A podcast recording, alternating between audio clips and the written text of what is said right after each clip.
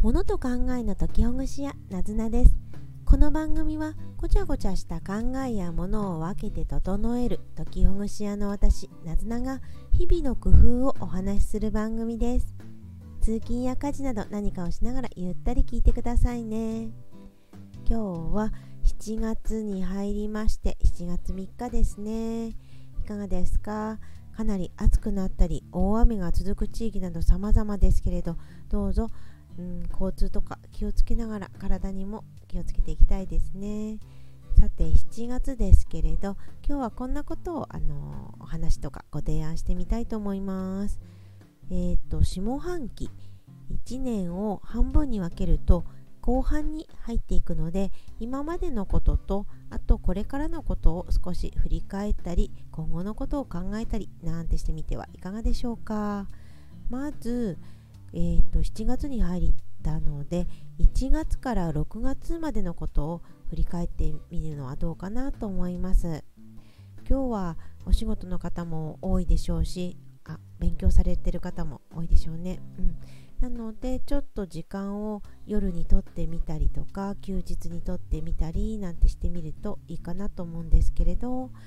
1月から6月まで嬉しかったことや楽しかったことを振り返ってみましょうというフェーズになります。こういう時にあこれもできなかったなとかこんな悲しいことがあったなってことをついつい考えてしまったり思い出してしまうことが多いんですけれど意識的に嬉しかったこと楽しかったこと意外とできたこと習慣化できたこと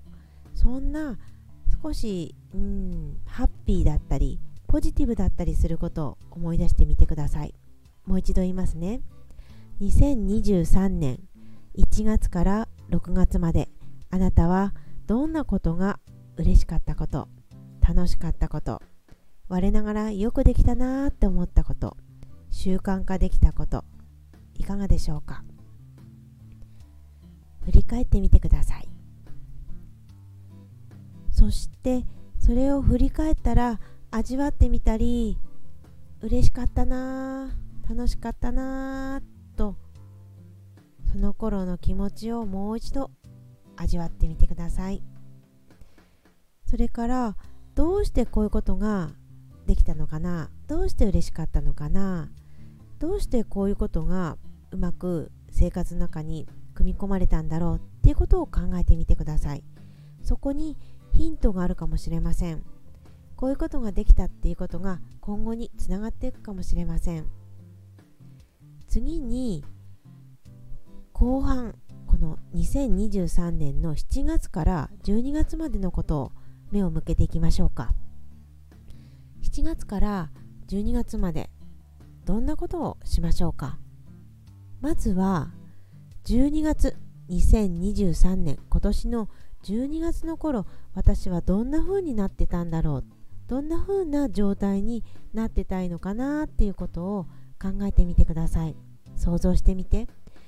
そうそう、うん、なかなか出てこないよっていう場合には紙にどんどん書いてみてもいいし一人で喋ってみてもいいと思います。頭の中のだけじゃなくって外にこう出力しながらアウトプットしながら考えてみてみると意外なものが出てくるかもしれないですね。こんな風になってたい。2023年12月にこんな風になってたい。いかがでしょうか？今だから変化してみたいって思うかもしれないしこの頃できてたことを続けてみたいっていうこともあるかもしれないですね。そうそれを紙に書いてみたりスマートフォンの壁紙に書いてみたりいつもよく見るようなところにこんな風になってたいっていうことを書いておくといいなっていうふうに思います。何回も何回も見ることでじゃあどういう風にしたらそれができるかなっていう風に行動につながっていくからだから書いておくとそれが実現化するよなんていうふうによく言われるわけですね。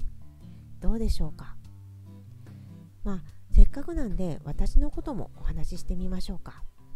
私は今年は自分の好きなこと得意なことを知ってそれを続けたり向上させるブラッシュアップしたいなーなんて思ってました。言い換えると自分についての理解を含め含めて、ね、深めですね。自分についての理解を知って深めてそれでブラッシュアップしていく。そんな風なことをしたいと思ってました。自分のついての理解っていうのは前半の時期に結構集中的にやったのでなのでこれが自分は意外と得意なんだなっていうことが分かってきたりしました。それがここでお話しさせてもらっている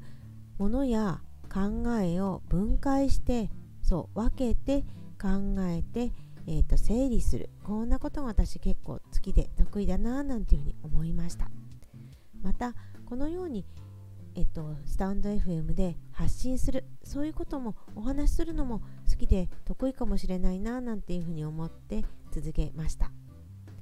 これ5月ぐらいから始めて今7月なんでちょうど2ヶ月続けた感じになります。いかがでしょうか？もっともっと続けていきたいなっていうふうに今はワクワクしながらやってます。というようなことを私は前半、えーと、今年2023年の1月から6月までを振り返ってみました。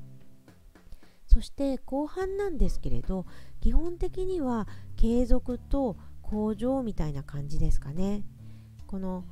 自分について知ったこと得意かなって思ったことをもっともっと続けてってやり方を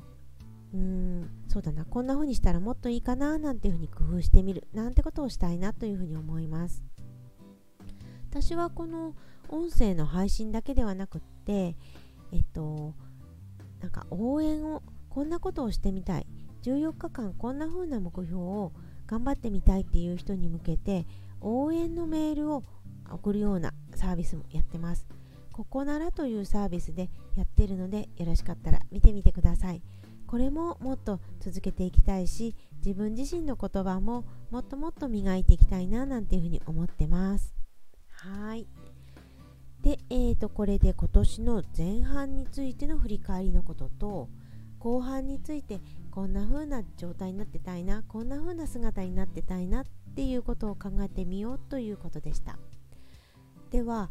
あのー、もう少し細かいこと細かいじゃなくって、えーと、1ヶ月単位のことで言うと7月7月はですね東洋医学いつもお世話になってる東洋医学のあの先生のすごく分かりやすい本これを見ると7月は1年間の中で一番体を動かすのに適しているあの夏の時期だそうです。夏というか陰と陽プラスマイナスのあの陰と陽で言うと一番エネルギーが高まってる時期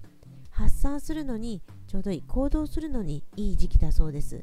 なので暑い日や梅雨の日やちょっとなんかうまくいかないなっていうこともあるかもしれないんですけど基本的には体を思いっきり動かして雨の日でも家の中で体を動かすっていうのがいい時期だそうです。